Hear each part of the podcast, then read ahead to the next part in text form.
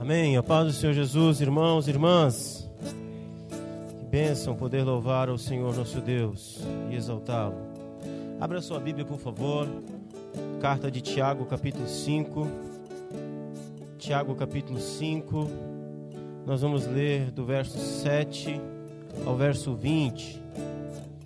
Nós estamos encerrando a nossa série que trata da fé funcional baseada na carta de Tiago. Esse é o último capítulo da carta, ele está encerrando a sua carta. E ele diz assim, a partir do verso 7, Tiago capítulo 5, verso 7.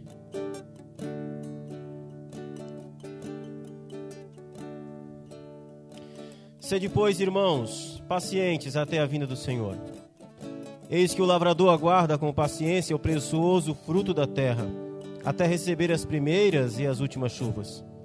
Sede vós também pacientes e fortalecei o vosso coração, pois a vinda do Senhor está próxima. Irmãos, não vos queixeis uns dos outros, para não ser julgados. Eis que o juiz está às portas. Irmãos, tomai por modelo no sofrimento e na paciência os profetas, os quais falaram em nome do Senhor. Eis que temos por felizes os que perseveraram, firmes. Tendes ouvido da paciência de Jó e vistes que fim o Senhor lhe deu, porque o Senhor é cheio de terna misericórdia e compassivo. Acima de tudo, porém, meus irmãos, não jureis nem pelo céu, nem pela terra, nem por qualquer outro voto. Antes, seja o vosso sim, sim e o vosso não, não, para não cairdes em juízo. Se alguém entre vós está sofrendo, faça oração. Está alguém alegre? Cante louvores. Está alguém entre vós doente? Chame os presbíteros da igreja, e estes façam oração sobre ele, ungindo-o com óleo em nome do Senhor. E a oração da fé salvará o enfermo, e o Senhor o levantará, e se houver cometido pecado, ser-lhe-ão perdoados. Confessai, pois, os vossos pecados uns aos outros e orai uns pelos outros, para serdes curados. Muito pode, por sua eficácia, a súplica do justo. Elias era homem semelhante a nós, sujeito aos mesmos sentimentos, e orou com instância para que não chovesse sobre a terra, e por três anos e seis meses não choveu. E orou de novo, e o céu deu chuva, e a terra fez germinar seus frutos. Meus irmãos, se algum dentre vós se desviar da verdade e alguém o converter, sabei que aquele que converte o pecador do seu caminho errado salvará da morte a alma dele e cobrirá multidão de pecados. Feche os seus olhos, vamos orar. Pai querido, nós viemos diante de ti, em nome do teu filho Jesus. Estamos diante da tua palavra que é poderosa. Nós queremos, Senhor, te pedir nesse momento que diante da tua palavra, nossa fé seja fortalecida novamente. Senhor, eu louvo o teu nome pela perseverança que tem nos dado. Obrigado, Senhor, pois a inconstância cabe a nós, mas a firmeza está guardada em ti. Pai, fala mais uma vez ao nosso coração. Tem misericórdia das nossas vidas. Ajuda-nos em nossas fraquezas, em nossas dificuldades. Abençoa-nos com a bênção da tua palavra, em nome de Jesus. Amém e amém. Podem sentar-se, meus irmãos. Uma das maiores evidências de que alguém tem uma fé que é funcional é se você permanece firme. A perseverança é uma das maiores evidências de uma fé que funciona. Perseverar, ficar firme, permanecer firme. A instabilidade não é ausência de fé, muitas vezes. Instabilidade cabe a nós. Nós somos instáveis. Nós variamos.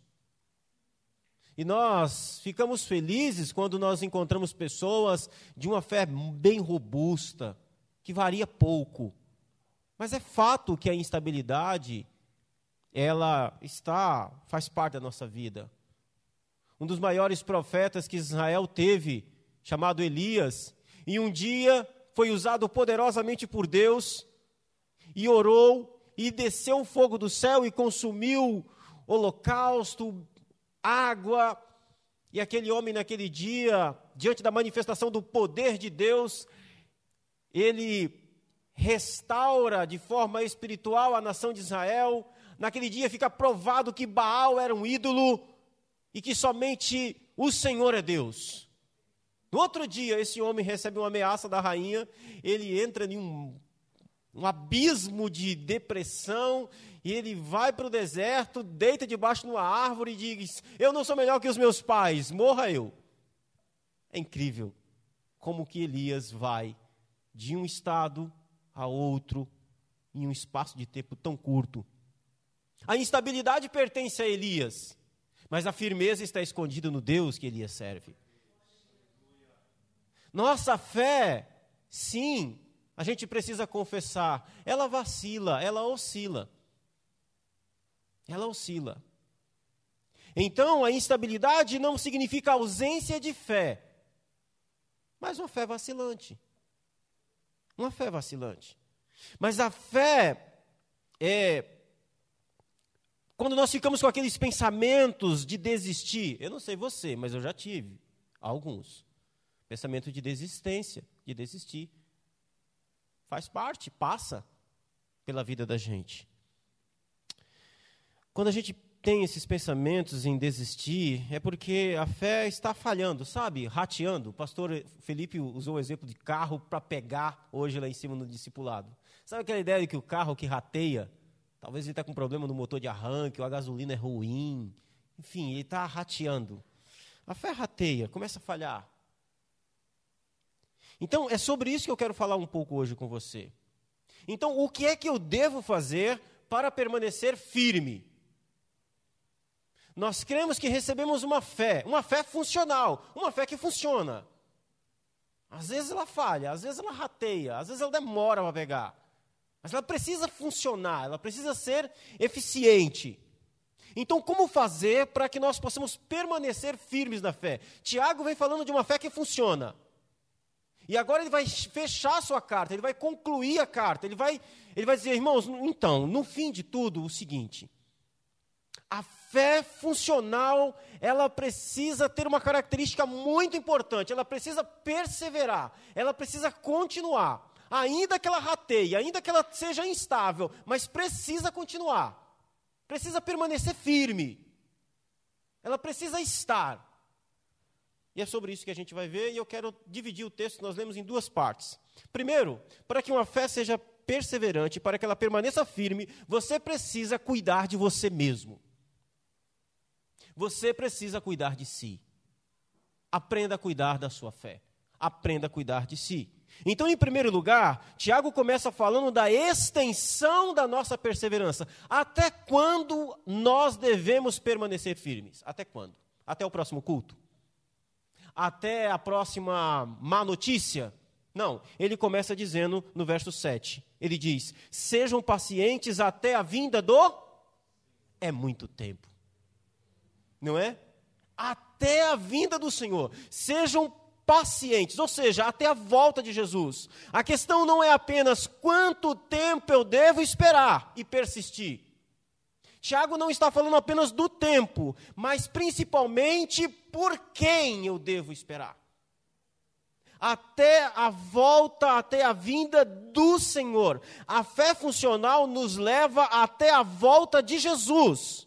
E como podemos ter certeza? Como podemos ter certeza que uma fé funcional nos levará, nos fará permanecer firmes, perseverantes por tanto tempo?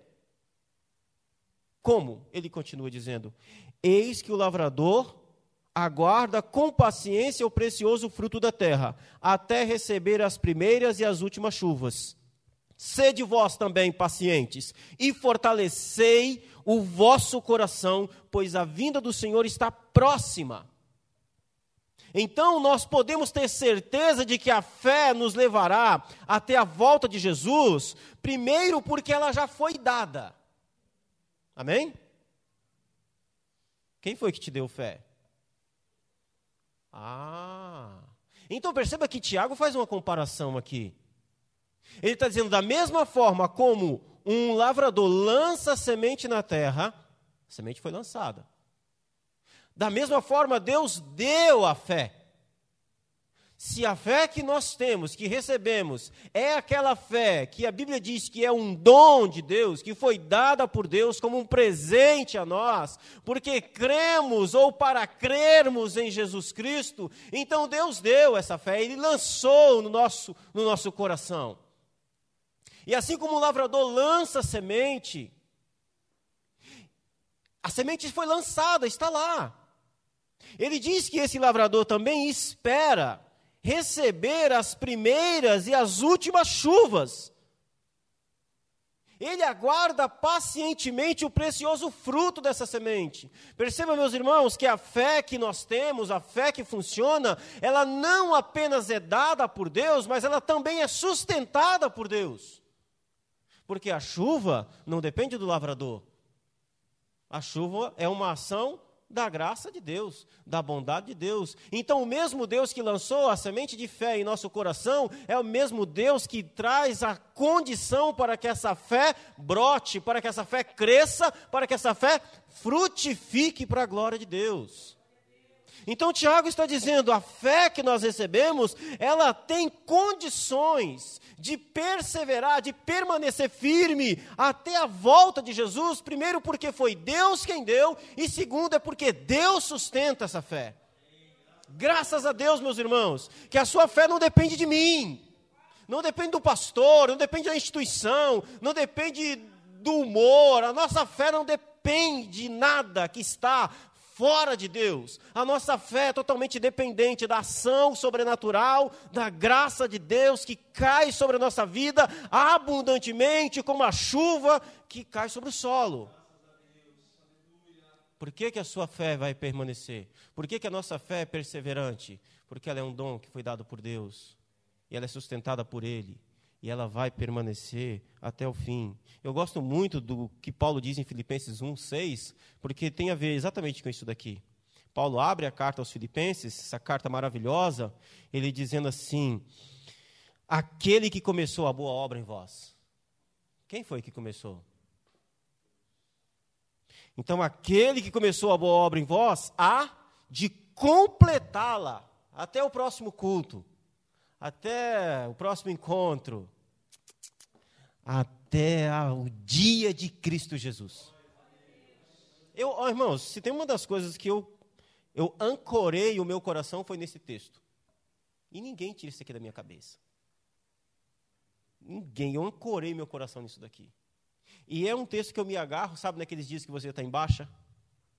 Naqueles dias que você dá a chave na vida e ela começa a ratear.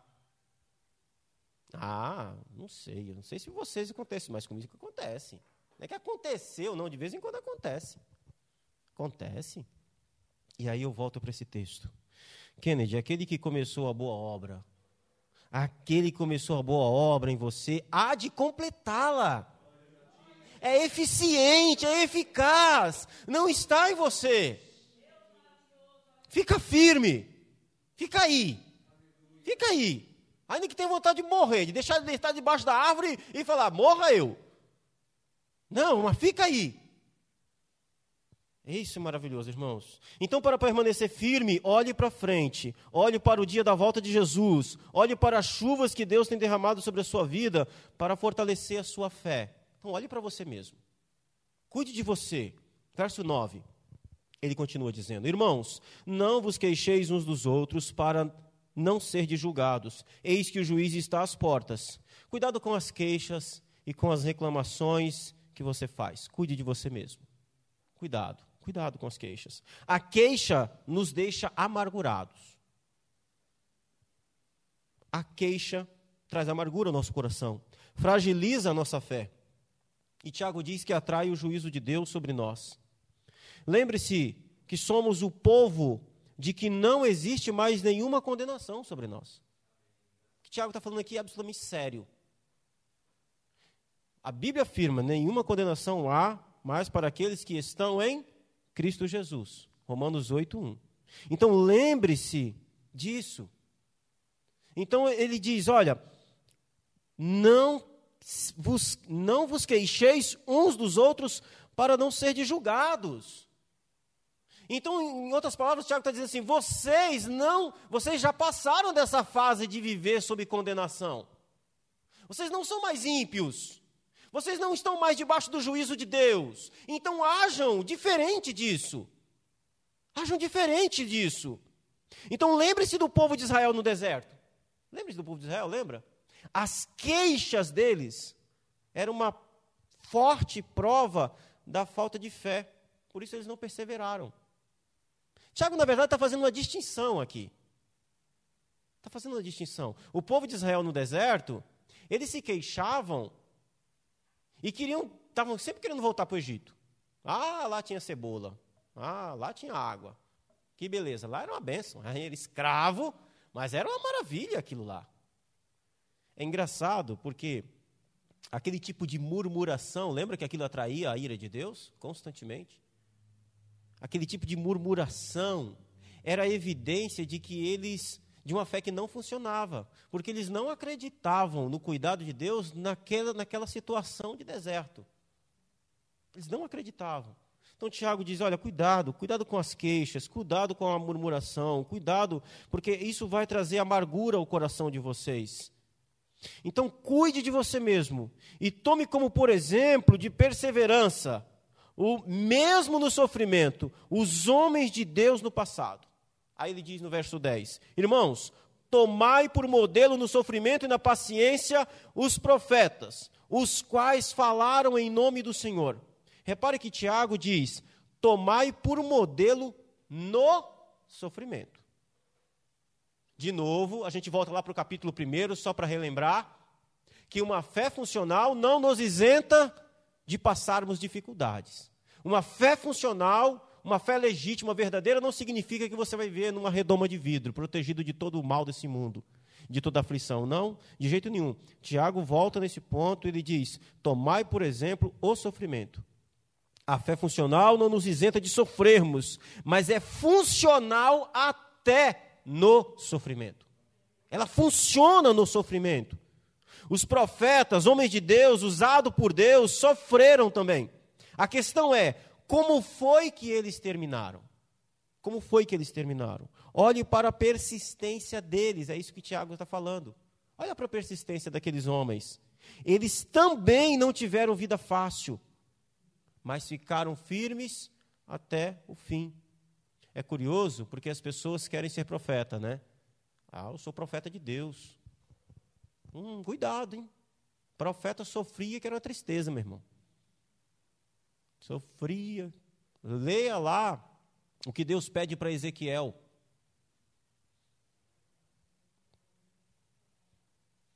Deus chega para Ezequiel e diz assim: Olha, você vai pegar, vai separar comida, água e vai deitar do lado. Deita. Você vai ser amarrado.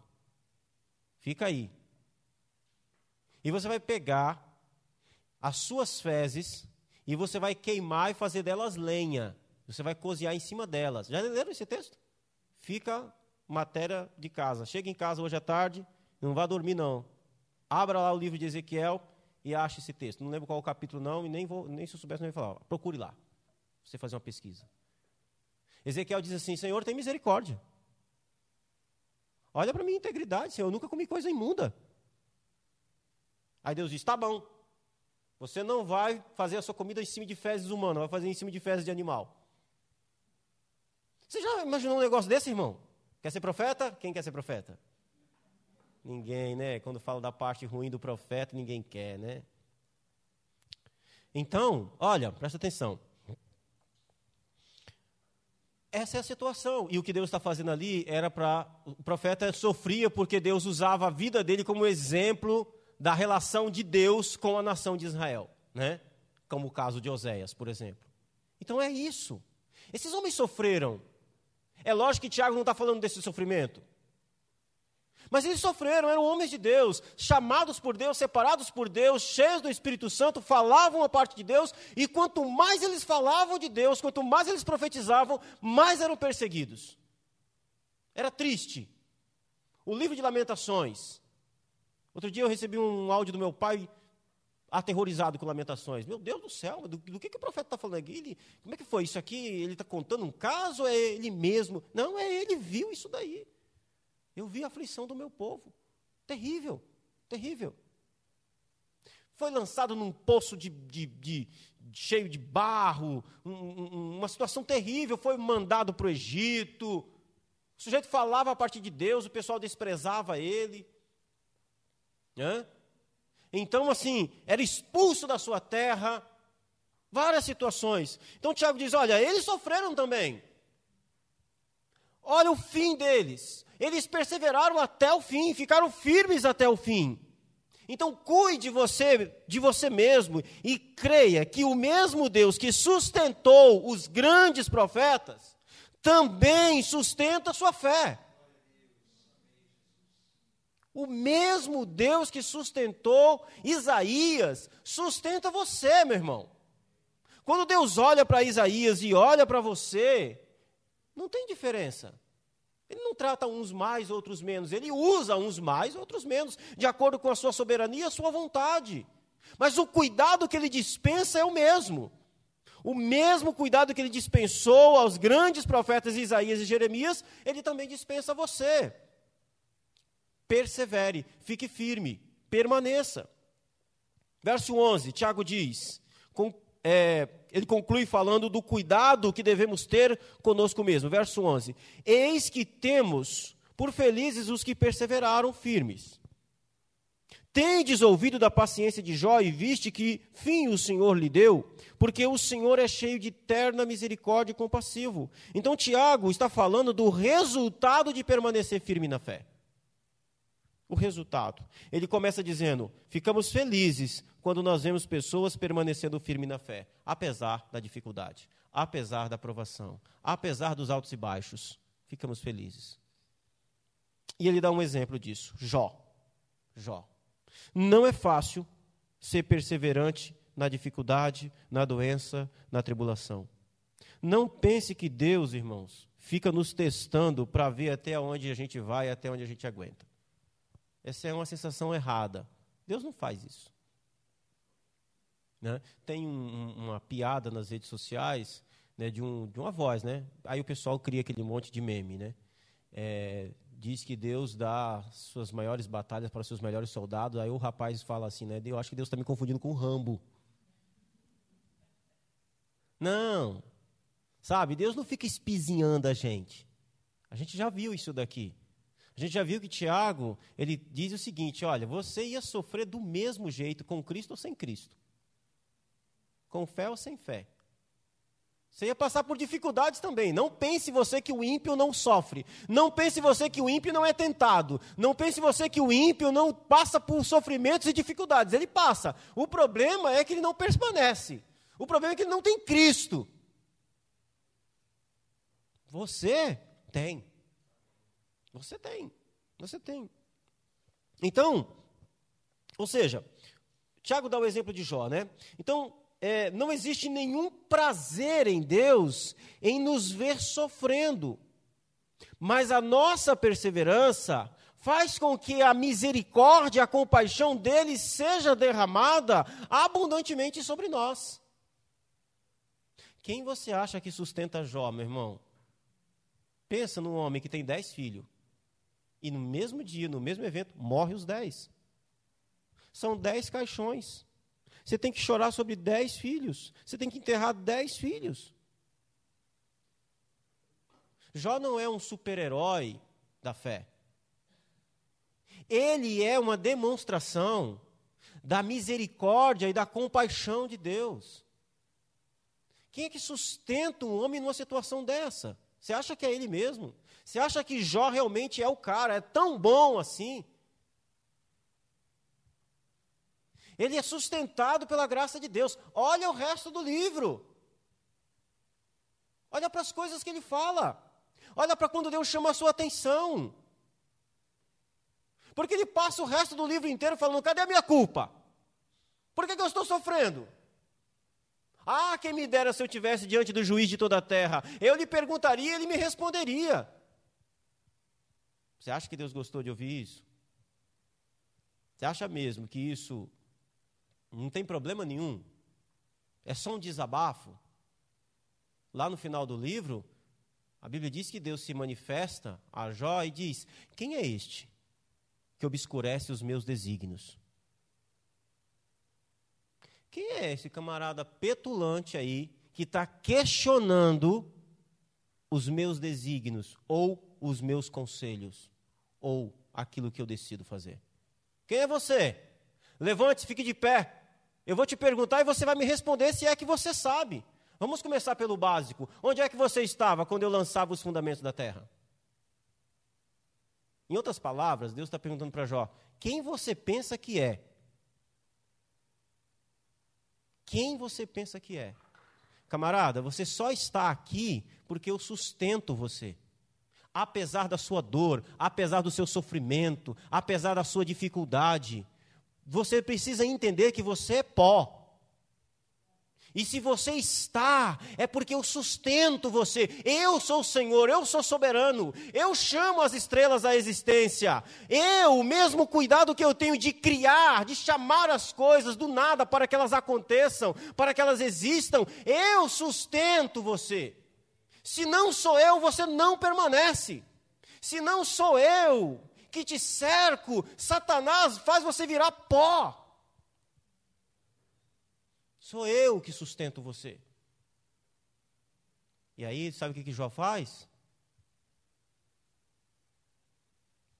Eu falei de coisa que eu não sabia. Eu me humilho no pó. É isso. Por isso que Tiago chama Jó aqui no seu sermão. Verso 12, ele diz: Seja o vosso sim, sim e o vosso não, não. Uma fé funcional pode até passar por altas e baixas, preste atenção. Mas sempre sabe o que quer. Não tem necessidade de ficar autoafirmando com juramentos espetaculosos. Como disse Jó, eu sei que meu redentor vive e que por fim se levantará sobre a terra. Isso deve nos bastar. Você vê Jó nos seus altos e baixos mas em um determinado momento ele diz: Eu sei que o meu redentor vive. Isso é sim, sim. E não, não. Tenha. Ok, você vai passar por dificuldades. Você vai passar por dificuldades, você vai ter altos e baixos. Mas seja o vosso sim, sim e não, não. A questão é: você sabe em quem você tem crido?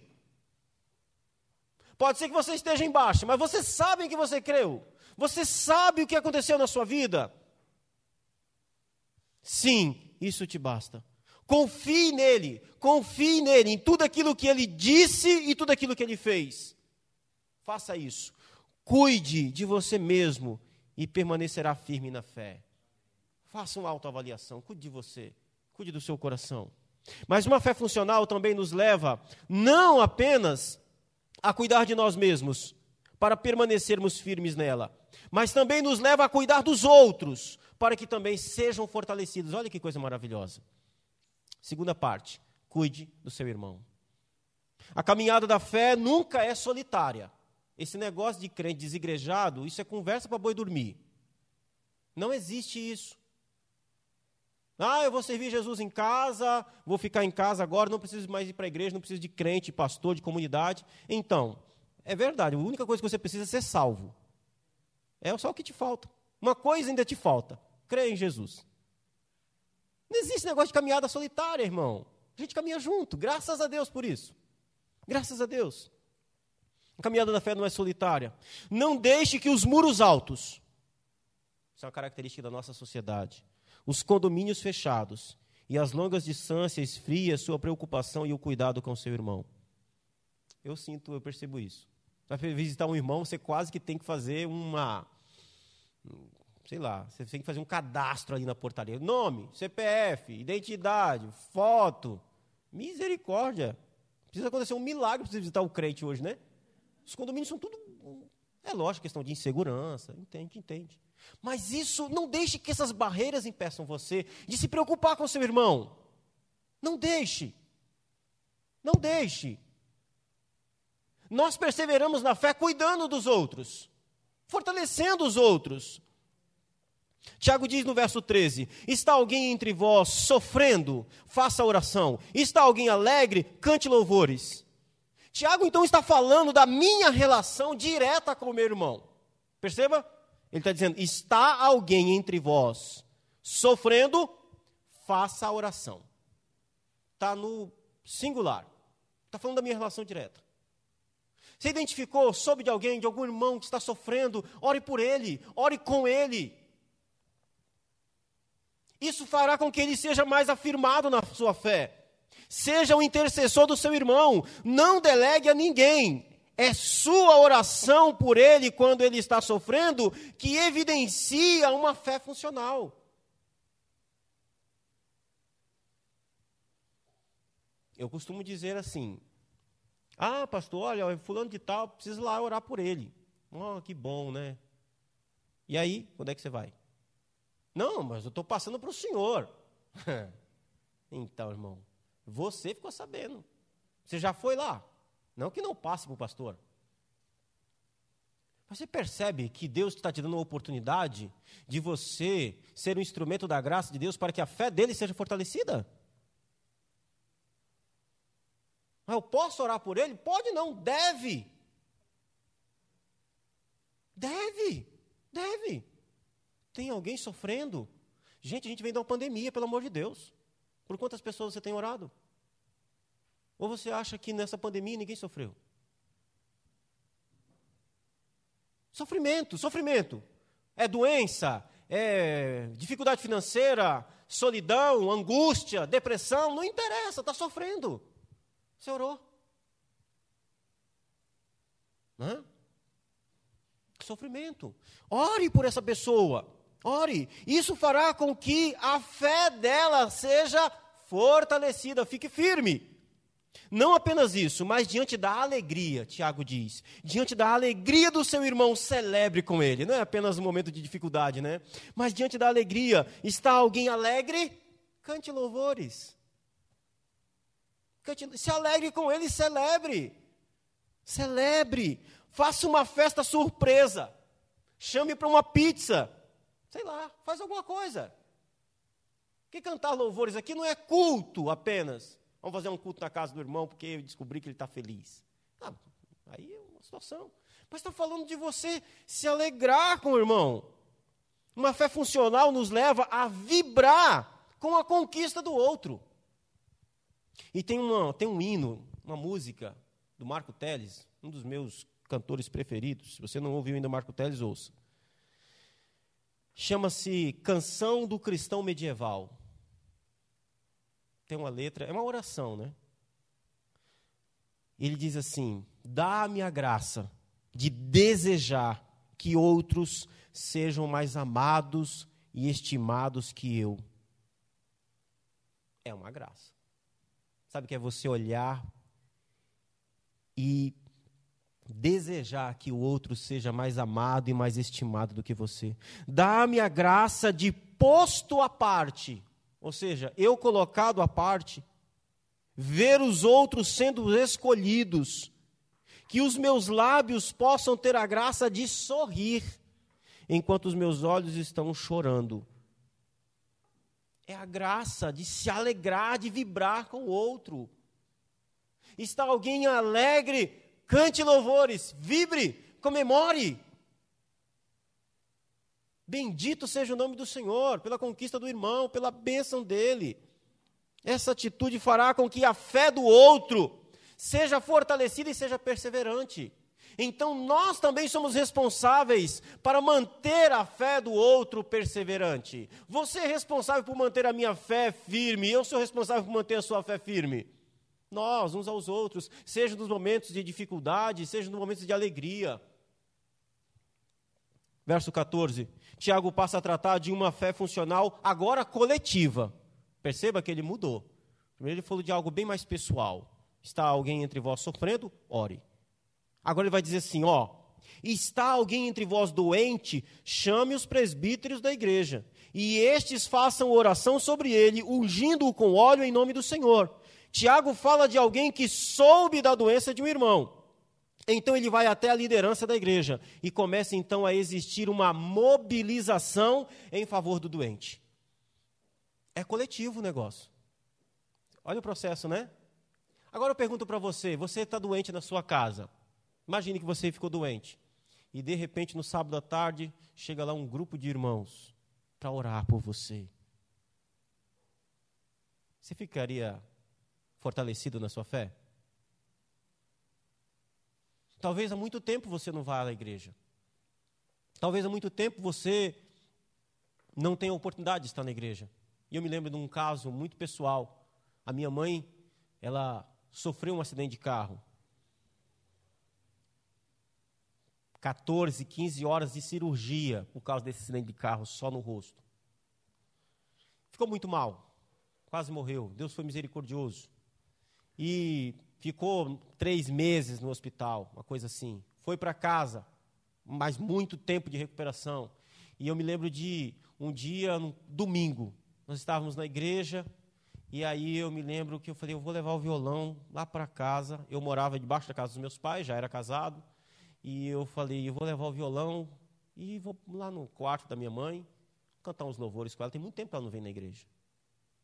E aí peguei o violão, levei, eu, Mônica, não tinha ainda os meninos, meus pais, minha cunhada, meu irmão.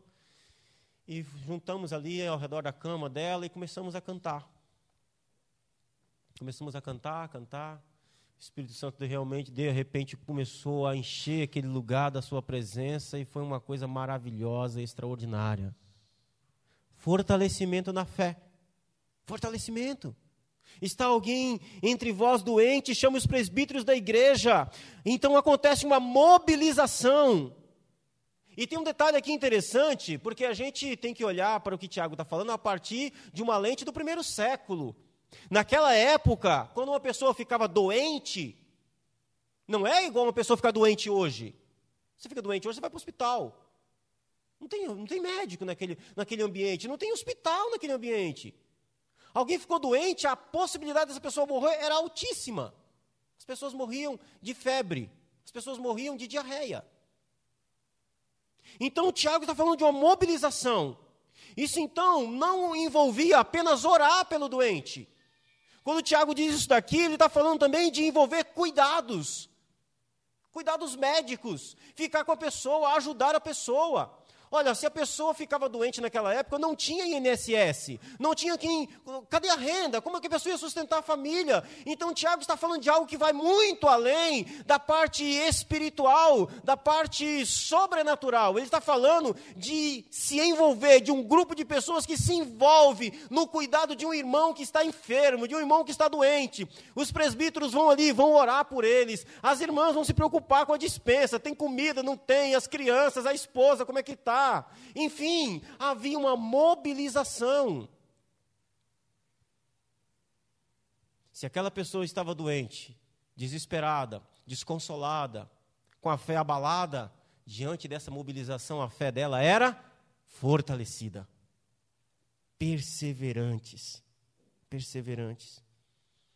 Isso faz com que tanto o doente quanto a comunidade seja perseverante.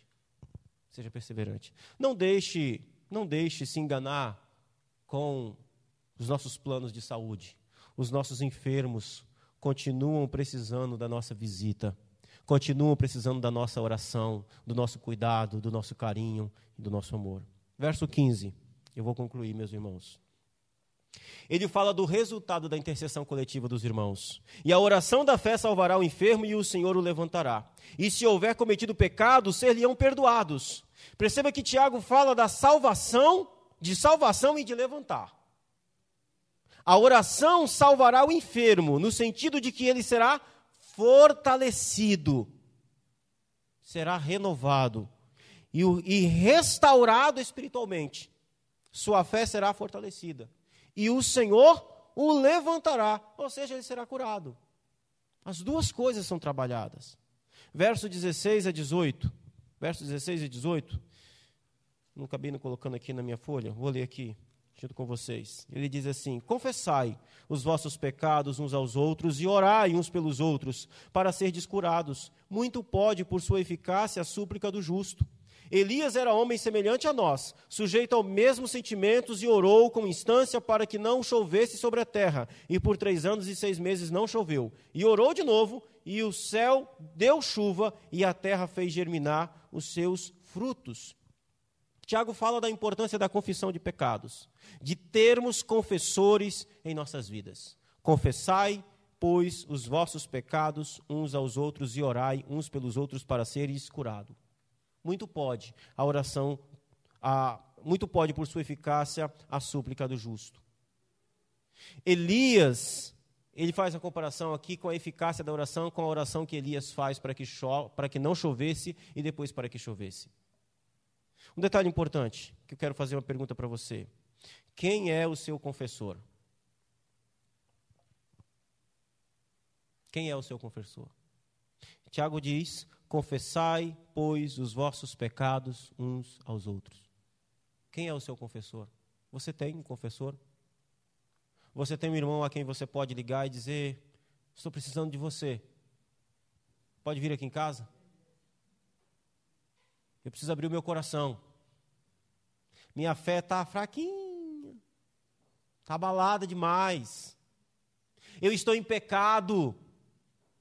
Eu preciso conversar com você. Você tem um confessor? Se não tem, escolha um urgentemente. É importante ter alguém para quem ligar. Ele não diz assim: confessai os nossos pecados ao pastor. Ele diz a uns aos outros. Gente com quem você pode abrir o coração. Gente que você pode procurar. Quem é o seu confessor? Quem é a pessoa que tem lutado com você em oração por suas fraquezas e pecados? Nós precisamos aprender, meus irmãos, que na estrada da perseverança da fé, vamos ter que contar com alguém de confiança para nos ajudar. Tiago fala para confessarmos nossos pecados uns aos outros e orarmos uns pelos outros para sermos curados. Talvez essa seja a razão porque você ainda está doente, porque você não tem ninguém te ajudando em oração, porque você não tem procurado por ninguém. Percebe que o verbo confessar está no imperativo: confessai. Procure alguém.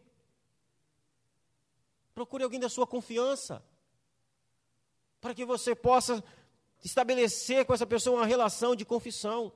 Olha que interessante, Tiago coloca pecadores confessando para pecadores. E no final ele chama esses pecadores de justos.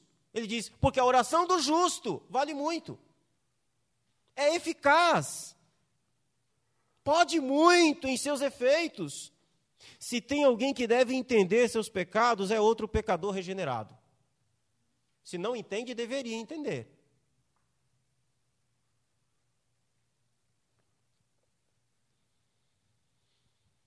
Você percebe como isso fortalece a fé? Isso é importante. Em último lugar, versos 19 e 20, ele diz: Meus irmãos, se algum entre vós se desviar da verdade e alguém converter, o converter, sabei que aquele que converte o pecador do seu caminho errado salvará do, a, da morte a alma dele e cobrirá a multidão de pecados. E eu quero concluir com uma cena de um filme chamado Até o Último Homem. Acredito que você já tenha visto esse filme. É um filme baseado numa história real de um soldado norte-americano cristão chamado Desmond Doss. E uma das cenas mais marcantes do filme é quando ele está. O seu pelotão foi dizimado, o pessoal recuou, desceu lá precipício, e ele fica lá em cima, e ele, as bombas estão caindo, e ele está se perguntando: Meu Deus, o que é que eu estou fazendo aqui? O que é que o senhor quer de mim? E de repente ele ouve no meio das bombas alguém gritando: Médico! Socorro! E ele era médico. E ele então parte para o meio daquelas bombas caindo e ele vai em direção àquelas pessoas que estão chamando por socorro. E ele encontra gente sem braço, gente sem perna, gente despedaçada, e ele arrasta o primeiro, leva para a beira daquele precipício, faz um nó de uma corda ali, amarra o soldado lá abatido, vivo, mas enfim, dilacerado, desce aquele soldado pela corda, puxa a corda de volta, e ele começa a fazer um resgate dessas pessoas, e ele vem trazendo pessoas, e a noite entra, fica escuro, e ele começa a orar diz: Deus, só mais um, só mais um, me dê só mais um, me deixa salvar mais um, mais um, mais um, e ele vai trazendo gente, vai descendo gente, vai trazendo gente, e vai descendo soldado, vai descendo soldado. Existe gente na nossa caminhada, meus irmãos da fé, que estão paralisadas, foram abatidas. Foram abatidas. E Tiago diz: Olha, aquele que converte o pecador do seu caminho errado salvará da morte a alma dele e cobrirá a multidão de pecados. Nossa fé é perseverante, nossa fé é firme, deve ficar, deve ficar firme, deve perseverar, para que a gente possa também ajudar, resgatar a gente que está abatida. Às vezes você não sabe, você não consegue ouvir direito, porque as bombas desta vida são tão terríveis sobre a vida da pessoa que, embora ela grite, a gente não escuta. E a gente precisa ter sensibilidade para buscar essas pessoas, para arrastá-las de volta, para trazê-las de volta, para resgatá-las para que elas possam então serem curadas e possam continuar a sua caminhada. Então nós somos chamados a também a cuidar do nosso irmão para que nós possamos resgatar aqueles que ficam pela estrada, aqueles que ficam abatidos. Essa é uma, é uma atribuição maravilhosa. É isso que ele diz. O fato de alguém ter ficado para trás, o fato de alguém ter desistido da fé, não pode nos fazer abandonar tal pessoa. A gente está vindo de uma situação assim. A pandemia veio, uma bomba explodiu no mundo. Aí eu quero fazer um exercício muito prático com você aqui agora. Quem você conhece que não está aqui? Não é que não está aqui porque faltou hoje, não está aqui porque sumiu, desapareceu. Eu acredito que aquele que começou a boa obra há de completá-la, amém? Ah, que bom, maravilha. Mas talvez tem muita bomba lá, talvez está lá, sabe? Sem poder andar, sem poder se arrastar. Eu quero desafiar o seu coração eu quero desafiar você, nesse momento, para que nós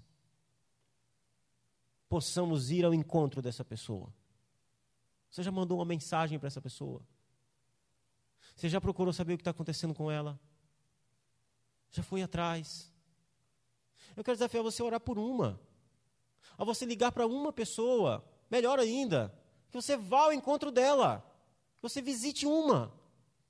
Uma como diz lá a história, e é uma história real, ele dizia: Me deixa salvar mais um. Mais um. Você está aqui, tem permanecido, graças a Deus. Mas a mesma obra que Deus começou na sua vida, começou também na vida desse irmão que não está aqui. Eu quero desafiar você a ligar para ele, a mandar uma mensagem, a visitá-lo e, acima de tudo, a fortalecer a fé dele. Porque uma das nossas atribuições que nos faz permanecer também perseverante é que a gente ajuda outros a permanecer perseverante, a resgatar os outros. Vamos ficar de pé? Meus irmãos, uma fé funcional nos arrasta de volta, nos fará arrastar de volta a salvação aqueles que estão feridos pelo caminho. E eu quero que você ore por essa pessoa.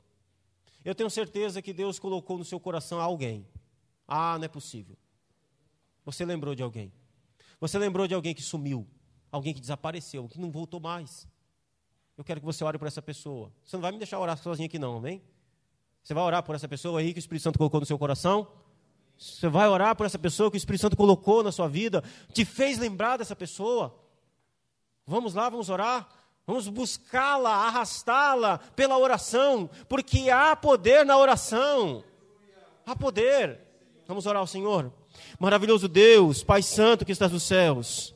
Que a nossa fé seja, meu Deus, absolutamente funcional, eficaz e eficiente, Senhor. Nós te louvamos e bendizemos o teu nome, meu Deus, pela perseverança, pela fé que o Senhor nos deu. Mas agora, Senhor, nós queremos orar e interceder a ti, meu Deus, pelos nossos irmãos que não têm condições, eles estão tão fracos, tão abatidos, meu Deus, em sua fé, em sua perseverança, Senhor, que não têm retornado. Mas tem misericórdia, Senhor. Usa-nos, ó Deus. Eis-nos aqui, Senhor tem misericórdia de nós, nos abençoe, para que essas vidas, meu Deus, sejam, meu Pai, arrastadas, para que elas sejam, meu Deus, ó Senhor, atraídas novamente, que o Senhor as atraia através de nós, Senhor. Fortalece a fé desse irmão, fortalece a fé dessa pessoa, ó Senhor, que ela seja, meu Deus, perseverante, que ela seja restaurada em seu vigor, na confiança, na obra que o Senhor fez sobre a vida dela. Em nome de Jesus, Senhor, tem misericórdia, Afirma-nos, ó Deus, firma-nos diante de Ti, afirma-nos, ó Pai, confirma-nos, ó Senhor, em nome de Jesus, tem misericórdia de nós, pois a fé que o Senhor nos deu, ela é eficiente, ela é eficaz, e ela nos levará até a volta de Cristo, e queremos ir todos juntos, queremos ir, meu Deus, em comunidade, queremos ir, meu Deus, uns com os outros, Senhor, nos ajude, Senhor, tem misericórdia de nós, nos abençoe, ó Pai, tem misericórdia das nossas vidas, Senhor. Em nome de Jesus, ó Deus. Em nome de Jesus, Senhor. Nós suplicamos a Ti, Senhor. Nós te pedimos, ó Deus. Aleluias. Glória seja dada a Ti, Senhor.